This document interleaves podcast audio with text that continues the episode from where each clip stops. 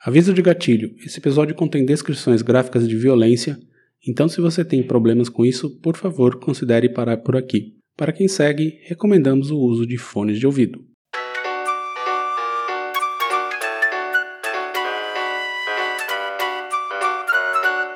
Ela tinha voltado do Brasil e ela estava muito entusiasmada com o Tatu Canara. Não sei, isso aí pode ser intuição da mãe, sei lá, de, de outras crianças conversando, não sei. 10! Nota 10! O senhor vai gostar, hein? Bebê diabo parou o táxi na avenida. Ao vivo? É muito pior. Olá, eu sou o Danilo Corsen. E eu sou a Camila Quintzel. Hoje vamos ao Mato Grosso de 1963, quando uma empresa de um latifundiário da borracha se juntou ao SPI, o Serviço de Proteção aos Índios, para fazer uma limpeza étnica na região noroeste do estado. 3.500 índios cinta larga foram massacrados com quatro tipos de guerra: a química, a biológica, a aérea e a terrestre. Esse episódio ganhou o nome de Massacre do Paralelo 11 e é praticamente desconhecido do grande público. Mas antes da coisa ficar pesada, vamos falar dos nossos patrocinadores. Primeiro o siteguy.dev. Precisando de um novo site com servidores confiáveis para garantir que o seu e-commerce não saia do ar? Então fale com siteguy.dev, que eles garantem isso para você. E se você falar que veio daqui, ganha desconto. E agora o Drinco. Camila, o que eles nos mandaram hoje? O vinho de hoje é o 2018 Paralelo Napa Valley Cabernet Sauvignon, um vinho da Califórnia que tem notas de ameixas, cranberries e cerejas, o que deixa o sabor do vinho muito mais intenso. E você encontra esse vinho por 120 reais lá no drinco.com.br. Comprando por lá, você ajuda a gente a manter esse podcast aqui. Brinde história? Tchim, tchim. Tchim, tchim.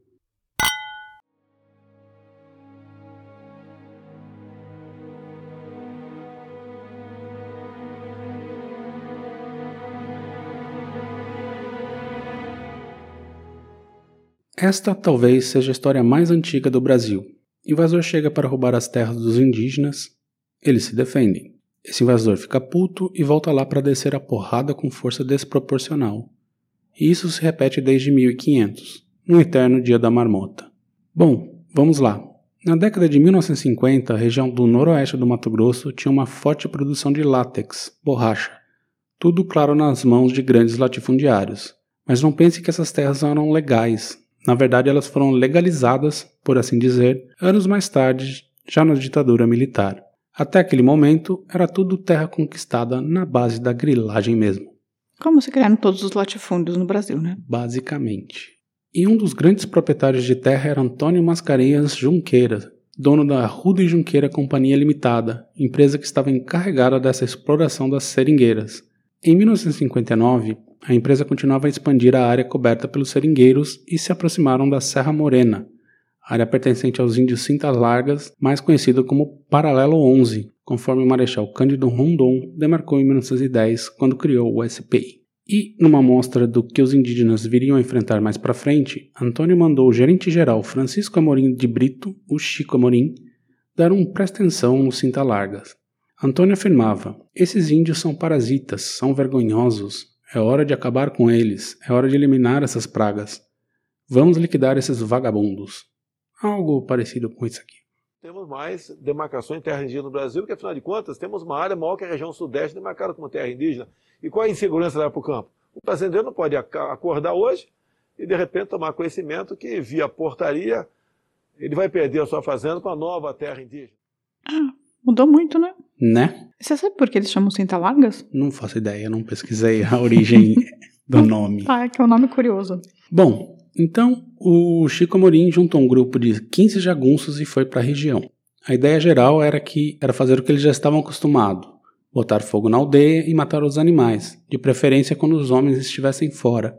Ele e seu grupo invadiram a aldeia, mataram os animais, botaram fogo e tudo, mas ele resolveu estuprar as mulheres e matou 10 crianças a sangue frio. Deus. Pra quê? O resultado disso foi que, logo em seguida, a Arruda e Junqueira se estabeleceu no local. A questão é que Antônio Junqueira tinha como forte aliado e propinável o major da aeronáutica Luiz Vinhas Neves, que era ninguém menos que o diretor-geral do SPI, o Serviço de Proteção aos Índios, o órgão governamental que depois foi extinto dando lugar à FUNAI. Então, todas as atrocidades cometidas pela empresa eram propriamente acobertadas no SPI. Comandada por um maldito milico. Milico. Porém, os cintas largas não queriam deixar barato e montaram represálias. Mandavam grupos para atacar os seringueiros da empresa, matando-os a rodo. Aqui cabe lembrar que esses seringueiros, em geral, eram pessoas que tiveram suas terras griladas ou por outras empresas de látex ou por garimpeiros ilegais e, sem opção, acabaram trabalhando para essas mesmas empresas. Ou seja, era fudido, fodendo, fudido. Que nem na, na Guerra do Contestado, né? Que é um episódio que a gente já contou aqui faz pouco tempo. Verdade. E apesar do massacre que eu ainda vou relatar, esse primeiro ataque foi parte de um plano de longo extermínio coordenado por empresários e pelo SPI. Veja bem, em 1959, quando começou oficialmente esse, essa história do extermínio dos índios, os cinta-largas eram estimados em 10 mil na região. Ao término do projeto, em 63, eles eram apenas 400. Meu Deus. Só a Ruda e Junqueira foi responsável por cerca de 45% das mortes. Uma empresa só, sozinha, matou praticamente 4.500 pessoas. Isso. E a história desse massacre que eu vou contar são desses 3.500 que eles fizeram. Em um massacre só. Em um massacre só, numa sequência organizada. Aliás, deixa eu falar um pouco dos dois sócios da empresa. Antônio Junqueira era um mineiro de Juiz de Fora e bem relacionado em Cuiabá. O sócio Sebastião Palma Arruda era mais quietão. Antônio Junqueira dizia que eles formavam uma dupla dinâmica em Cuiabá. Antônio era de uma família de pecuaristas, mas preferiu explorar seringais no norte de Mato Grosso. E Sebastião era filho de um representante comercial e servidor público, e sua mãe uma professora de piano em Cuiabá. Seringueiras estavam fora da experiência dos dois, que eram acusados de terem apenas 4 mil hectares de terras e se apossado de 80 mil, em terras do governo estadual e federal, e eram conhecidos caloteiros de impostos. O de sempre, né? Né? Grileiro e caloteiro. Enfim, essa dupla mandou a turma de Chico partir para cima dos indígenas para evitar que eles atacassem seus funcionários. E durante quase três anos a questão ficou nesse impasse geral. Um ataque ali, uma represália aqui, sem parar. Os padres da região viviam denunciando os ataques aos índios, mas, para variar, ninguém ligava. E ninguém liga. Mas o ódio de Antônio Junqueira aos Cintas Largas só aumentou, o que fez tomar uma decisão mais radical. Ele queria guerra, ataque total, matar todos. Combinou o jogo com o Major Neves. Ele iria para o ataque e queria ajuda. Ficou acordado que Antônio cuidaria do plano de efeito moral e o SPI o serviço de expansão. Explico, mas aqui a coisa começa definitivamente a ir ladeira abaixo. Antônio contrataria matadores de aluguel para atacar as aldeias. O SPI ficaria encarregado de envenenar as comidas distribuídas, além de contaminar com sarampo, catapora e outras doenças os brinquedos e roupas que seriam dadas às crianças cinta larga. Como assim? Ué. O, o serviço de proteção ao, Ao índio, índio. ia levar comida Contaminada. contaminada para as crianças. Uhum, né, envenenada para a aldeia e, e roupa para criança, brinquedo para as crianças indígenas com sarampo, catapora e outras doenças que eles não tinham resistência, né? Meu Deus. Na loucura de Antônio, ele também contratou Toshio Lombardi de Cato, que tinha um avião Cessna 180. Ele serviria como força aérea. E aí chegamos ao dia 16 de outubro de 1963, quando começa o ataque. Agora eu vou ler um trecho do relatório Figueiredo, documento que descreve violências praticadas por latifundiários brasileiros e funcionários do Serviço de Proteção ao Índio contra os índios brasileiros ao longo da década de 1940, 50 e 60. A jovem índia foi arrastada para a beira do rio. O grupo de homens que a agarrou estava há semanas na mata e esperava estuprá-la em fila, depois do chefe que a puxava pelos braços. A mulher era bonita e deveria ter menos de 20 anos, e a seu lado um menino de do- dois anos, o seu filho.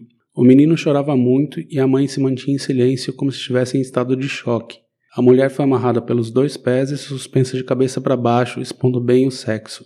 O chefe do grupo, Francisco Luz da Costa, Chico Luiz, pegou seu facão Collins e a golpeou. O corpo da mulher quase foi dividido em dois. O menino, ou curumim, como se diziam sobre as crianças índias, berrava ao lado do corpo da mãe. O assassino Chico Luiz sacou seu Colt 45 e estourou a cabeça do menino. Depois disso, mandou que Ataíde Pereira dos Santos e Ramiro Costa jogassem os corpos no rio Ar- Aripuana e se juntassem a Manuel Virgílio de Almeida e Silvestre para jogarem os outros 15 corpos no rio e queimarem as casas. Pesado, não? Nossa, não sei nem o que dizer. E enquanto a tropa de solo atacava, Toshio Kato sobrevivava aldeias lançando dinamites para explodir tudo. Os caras jogavam dinamite do avião? Do avião. Sobrevoavam as aldeias e jogavam bananas de dinamite para explodir tudo. E o SPI começava a sua distribuição de material contaminado. O grupo de Chico Luiz atacou ainda outras duas aldeias, esquartejando mulheres, matando crianças e homens e queimando tudo pela frente. Num dos relatos, conta que o grupo, não satisfeito em torturar as mulheres, ainda usaram pedaços de madeira das árvores no estupro, para ver quem conseguiria estourar mais, por assim dizer. Meu Deus. E, aliás, se você procurar, você encontra a foto que o Chico Luiz fez ao lado da jovem índia pendurada e fatiada. O cara era um E- doente. Esse- esses relatos vieram dos indígenas? Dos indígenas, de padres, e depois teve. Eu vou falar mais pra frente, mas um dos caras do grupo abriu o bico e contou tudo. Senhor. Até dezembro de 63, o número total de cintas largas exterminados por essa ação chegou a 3.500. Isso porque Chico Luiz continuou atacando e ele queria usar a sua submetralhadora INA .45 e o Cato dava o suporte aéreo, levando mantimentos para o grupo. Mas aí a companhia Arruda e Junqueira concluiu que os esquadrões da morte não eram viáveis. O custo maior estava nos matadores que toparam a empreitada. A promessa de pagamento era de mais ou menos mil reais por dia. E o custo total do massacre do Paralelo 11 teria sido de 500 mil, incluídos o apoio aéreo do Cessna e a grana dada ao SPI. Após as mortes, ou seja, após o contrato ter sido cumprido, o gerente Chico Amorim enrolou os pagamentos, e os matadores já nem se importavam em receber cada um deles 50 mil da companhia Arruda e Junqueira. Nenhum dos autores do massacre do Paralelo 11 se empenhava na cobrança, porque sabiam que na empresa haviam assassinos famosos, como o próprio Chico Amorim, além do Chico Luiz, aquele lá, e um outro chamado Tenente Luiz. Aliás, esse Chico Amorim tinha por hábito matar trabalhadores que cobravam e botava a culpa nos cinta larga. Ah, uma ótima pessoa. Ótimíssima pessoa. E agora uma parte para contar o que aconteceu com esses três. Em 65, eles assassinaram um seringueiro da empresa chamado Cavalcante e passaram a noite queimando o seu corpo. Um grupo de trabalhadores revoltados descarregaram suas armas em Chico Amorim e depois procuraram os outros dois, o Chico Luiz e o Tenente Luiz, que também foram mortos. Bem, então, pelo menos esses foram mortos. Esses foram mortos. Mas aí você me pergunta: aconteceu alguma coisa? Olha só, bem pouco. Vamos lá. Ataíde Pereira dos Santos, um dos matadores do grupo, confessou tudo o que aconteceu para o padre Edgar Smith. O relato dele foi gravado e encaminhado para a Polícia Federal, que abriu um inquérito. O processo correu e apenas Ataíde Pereira dos Santos, Ramiro Costa, Francisco Luiz da Costa, o Chico Lu- que é o Chico Luiz, né? Uhum. e o Manuel Vigílio de Almeida foram acusados. Os donos da empresa não foram denunciados pelo promotor Zélio Guimarães da Silva. Como assim? Os mandantes não foram denunciados? Não foram. Segundo o promotor Antônio Mascarinha Junqueira e Sebastião Palma de Arruda, sócios da firma Arruda Junqueira e Companhia Limitada, tendo em vista não estar devidamente concretizada a anuência dos mesmos no tocante à matança dos índios, visto ter a expedição sido organizada com feitio de exploração de mineiros e expansão do seringal, sendo o organizador e orientador da mesma o indivíduo Francisco Amorim de Brito. Ou seja, botaram a culpa no Eu não Chico Amorim, acredito o morto. nisso, gente. Os, do- os donos ficaram livres da repercussão da parada. Caraca, mano, caraca. E aqui eu vou ler uma parte do depoimento do Ataíde que está no relatório para você entender a loucura que foi a situação lá. Ao amanhecer, com cintas largas deixando seus abrigos, os homens estavam prontos do outro lado do rio. Eu quase dormi na pontaria, mas quando apertei o gatilho, o índio caiu. Mas ele mesmo ficaria horrorizado com as cenas que se seguiram. Chico Luiz portava uma metralhadora e os demais Winchester 44, chamado Papa Amarelo, armas de alto poder de fogo, além de pistolas 38. Os índios não tinham como se defender sob a fuzilaria deflagrada pelo disparo de Ataíde, mas o grupo só atravessou o rio quando se deu conta que todos estavam mortos. Aí o Ataíde segue. A surpresa que me desconcertou e os outros foi a presença de uma índia lev- levando pela mão uma criança de idade estimada posteriormente 5 anos. No relato do coisa estava falando que eram dois. Ela nem correu, estava sem forças, apenas chorava, o que irritou Chico Luiz. É preciso matar todas essas pragas, berrou ele para o resto do grupo. Tentei contemporizar. Não faz mais judiação, Chico. Os cintalagas vão querer se vingar. E os padres também não vão gostar disso. Argumentei referindo-se aos missionários da ordem Consolata, que trabalhava com os índios. A gente pode ficar com a mulher, ela é nova e bonita, e se você não quiser, a gente leva de presente pro Amorim. Falei me referindo ao chefe do grupo, que não estava presente, mas gostava de violentar as índias. Gente, a gente leva a mulher de presente, é isso aí. Quem quiser mulher, que venha buscar mulher no mato, berrou de volta Chico Luiz. Então o pistoleiro agarrou a mulher, prendeu com uma, com uma corda numa árvore, de cabeça para baixo, e com um único golpe de facão quase abriu seu corpo ao meio. E a criança depois foi morta com um tiro na cabeça. Em poucos minutos, a habilidade macabra do pistoleiro esquartejou o corpo da mulher enquanto os outros atiravam fogo à maloca, minutos antes tranquila e cheia de vida. Pensei em alvejar Chico Luiz pelas costas, mas me acovardei e permaneci quieto. Todos nós pensamos que ele havia ficado louco, mas ele continuou dando as ordens e mandou que atirássemos os corpos no rio. O ataque não durou mais que uma hora, porque o sol ainda não estava a pino quando partimos. A gente mata porque, às vezes, fica até seis meses no mato e acaba virando bicho. Os cintas largas estão sentados em cima de grandes jazidas de cac caciterita. A terra deles dá boa planta e tem muito mogno. Eles escolheram a melhor terra e não querem sair de lá. É preciso usar a força. Cara, os caras estão lá desde sempre. Pois é. Eles não escolheram a melhor terra. Eles tiveram direito de escolher a melhor terra porque a melhor terra é deles. Caramba. E da turma dos graúdos, somente o Major Neves se deu um pouquinho mal. Ele foi demitido ao fim de uma investigação ordenada pelo então ministro do Interior, o general Albuquerque Lima, baseado no, no relatório oficial de 7 mil páginas, distribuído ao longo de 21 volumes, o tal relatório Figueiredo. Figueiredo é por causa do presidente Figueiredo? Não, não, é um outro cara que fez o relatório que chamava Figueiredo. Entendi. Esse relatório, produzido por uma comissão criada por, para estudar a violência contra os indígenas, afastou 200 funcionários do SPI, indiciou 134, incluindo dois ex-ministros, dois generais, um tenente-coronel e dois majores. Dos acusados, 38 foram demitidos e 17 presos. Entre eles, Vinhas Neves, mas ficou preso apenas duas semanas. E foi também a pá de cal no SPI, que virou FUNAI, mas ela ainda assim abarcou boa parte dos funcionários que, apesar de não serem acusados formalmente, foram arrolados neste e em outros casos. Que absurdo, cara. O cara ficou preso duas semanas. Duas semanas. Já os matadores ali, o Ataíde, aquela galera, foram condenados a 10 anos de prisão, mas todos tiveram a pena perdoada em seguida. Ataíde ainda disse ao saber da liberdade: é bom matar índios, eles são preguiçosos e traiçoeiros. Meu Deus do céu.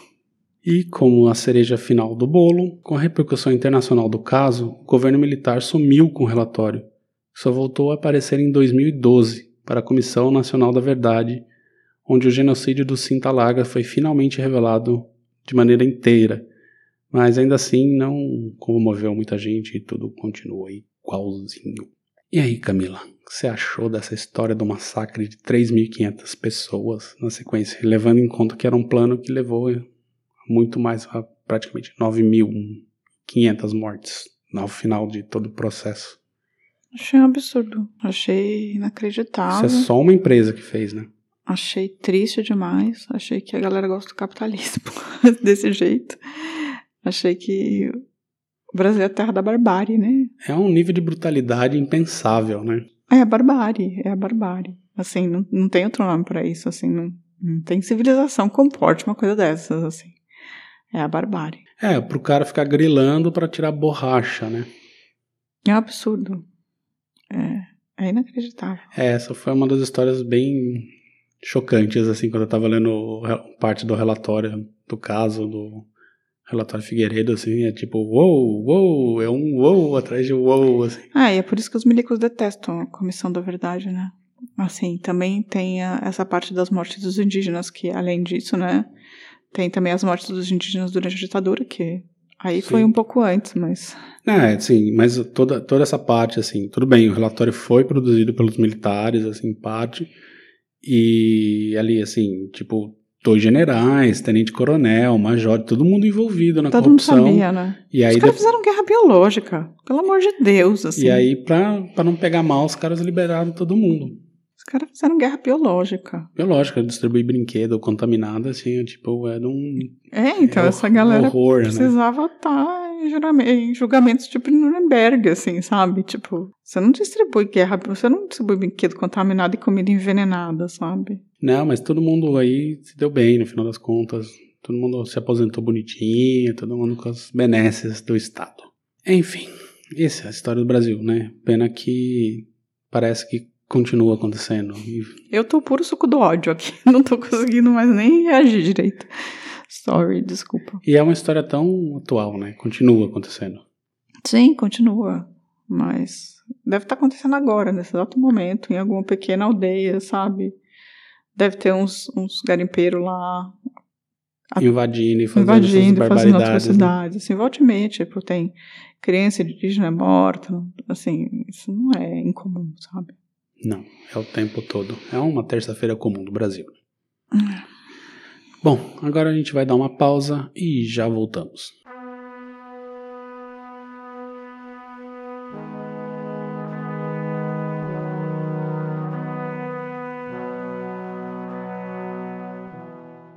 Camila, se alguém aí também se revoltou com essa história e quer deixar algum comentário, quer falar com a gente de alguma maneira, como faz? Manda um recado é, por áudio no nosso site, o muitopior.com.br, gritando, que é só que dá dando vontade de fazer no momento. Ou você pode mandar um e-mail no contato arroba muitopior.com.br. Você também pode entrar em contato com a gente por Instagram, Facebook ou nos comentários do YouTube. Ou Twitter. Twitter também. Pode ser também no Twitter. Uhum. Bom, e hoje a gente não vai ter a sessão de recadinhos. Cadê os recadinhos, Danilo? Os recadinhos não estão aqui porque não deu tempo. A gente está gravando muito antecipado, então assim. A gente vai acab- viajar, é, A gente. gente acabou de, de lançar o, o episódio da semana passada, né? O da Renata, e já estamos gravando esse outro. Então, assim, não teve como compilar. Mas quando a gente voltar em tempo, aí a gente faz uma sessão um pouco maior da próxima vez. Mas fiquem felizes, a gente tá indo viajar e tá gravando o episódio antes, justamente para não faltar nenhuma semana. Pois é, olha só que comprometidos. Muito comprometidos nós somos. E ainda tra- estamos trazendo esse episódio Pra deixar todo mundo eu acho que é o pior episódio que a gente já fez, assim, é tipo equivalente ao circo esse. É, e eu tirei, eu tirei várias, várias passagens, assim, que tinha mais detalhes sobre. Assim, na verdade, a história também velha, né? Assim, tudo que fazem com mulheres, né? Assim, galho de árvore, Não, assim, não, é só uma não ideia. precisa repetir. não. Não, então, mas tinha coisa pior. Mas enfim, você leiam o relatório Figueiredo que vocês vão descobrir não só isso, mas outras coisas, porque esse foi uma parte, tem outras também. Não leio. Não sei, leio ou não leio? Leiam, Sim, leiam. leio, leio. Precisa- todo mundo precisa saber o que esses militares fizeram e continuam fazendo. Sim. Então é isso, gente. Semana que vem estaremos de volta. Um beijo. Tchau, tchau. Tchau. A vida é muito pior. Esse episódio é um oferecimento de trinco.com.br e siteguy.dev.